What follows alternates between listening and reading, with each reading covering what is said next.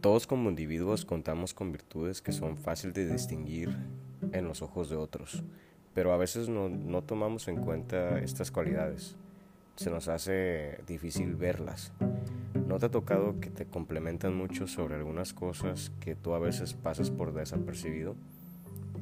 Es difícil ver tus propias virtudes por varias razones. Estas pueden ser falta de algunas cosas como la falta de conciencia, escasez de amor propio, falta de retrospección y la comparación que hacemos de nosotros mismos contra otros. A mí me suele pasar que cuando veo lo que aparenta ser la vida exitosa de algún conocido, después me pongo a comparar cómo está mi vida a comparación de esta persona. Vaya que es un juego vicioso y de mal gusto porque no solo me autosaboteo, sino que también pierdo el ritmo de mi propio proceso. Todo por el simple hecho de haberme pausado para voltear a ver cómo vamos a comparación de cada uno. Debemos entender que todos tenemos nuestros propios procesos y que todos llegaremos a completar nuestras metas debido a esos tiempos. Es como el cuento de la liebre y la tortuga. Solo por el hecho de ir paso a pasito, no significa que no estemos haciendo nada con nuestro tiempo y mucho menos que no alcanzaremos nuestras metas.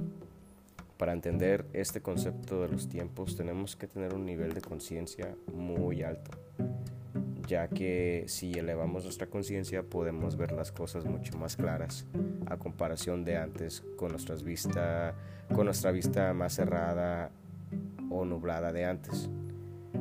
Pero, ¿cómo se eleva el nivel de conciencia? Bueno, pues hay distintas maneras de cómo hacerlo. Estas pueden ser meditando, ser más consciente de cómo hablamos, qué comemos, elegir qué contenido consumir más sabiamente, saber elegir el círculo de amigos que te ayudan a vibrar, a vibrar más alto y vivir en el momento presente también nos puede ayudar a elevar nuestro nivel de conciencia.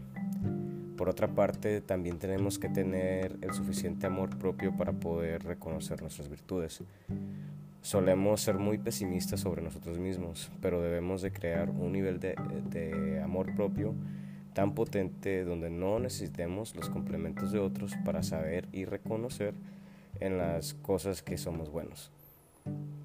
Para crecer tu amor propio, ponte a considerar estas cosas afirmaciones positivas frente al espejo a diario, cuidado de tu salud, no sé, puedes comenzar a entrenar y a comer más saludable, tener higiene personal, tender tu cama cada mañana, regálate un ramo de flores, una cita, un café, un desayuno, una tarde para caminar en el parque, todo esto a solas para disfrutar de tu propia compañía. También haz más de lo que amas. En este caso puede ser tomarte una copa de vino, dibujar, pintar, escribir, leer, inscribirte a clases de danza, lo que sea que te guste a ti, pero hazlo. Todas estas cosas diminutas crearán una base fundamental para elevar el amor que nos tenemos a nosotros mismos. A nosotros mismos. Somos dueños de este cuerpo y ser. Amémoslo y cuidémoslo todos estos pilares que nos ayudan a reconocer más fácilmente nuestras virtudes se relacionan entre sí.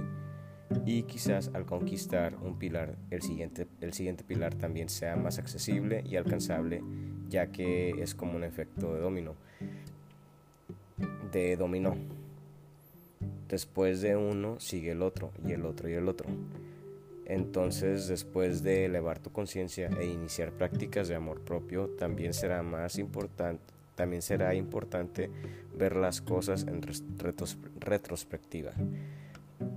Será importante ver las cosas en retrospectiva. La retrospectiva no es nada más que observar hacia atrás. Es una acción para analizar el balance de las cosas realizadas. O sea, para ver qué tanto has caminado y qué tanto has logrado sin, ni siquiera haberte dado cuenta de eso o crédito por ello. Entonces al observar hacia atrás te das cuenta que aprendiste un nuevo idioma, que te graduaste de la universidad, que has viajado a 10 distintos países, que estás comprando tu casa propia, has formado una familia, lograste emprender tu propio negocio, has logrado levantarte temprano todos los días, finalmente soltaste ese rencor que le tenías a tu familia, cualquier cosa que sea, se deben de celebrar las ganancias por más mínimas que sean. Te invito a observar que con mucho detalle esas cosas que has logrado que no habías notado aún o que no habías dado no te habías dado el crédito. Cabe mencionar que cada quien tiene su definición del éxito. Así que enfoquémonos. Así que enfoquémonos en esa definición, en esa definición que le demos, cualquiera que sea.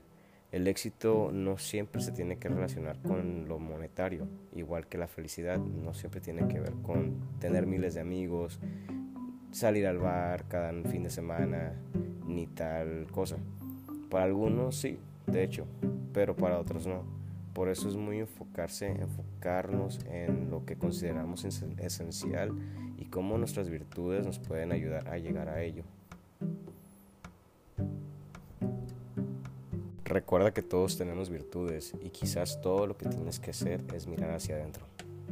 Gracias por escuchar.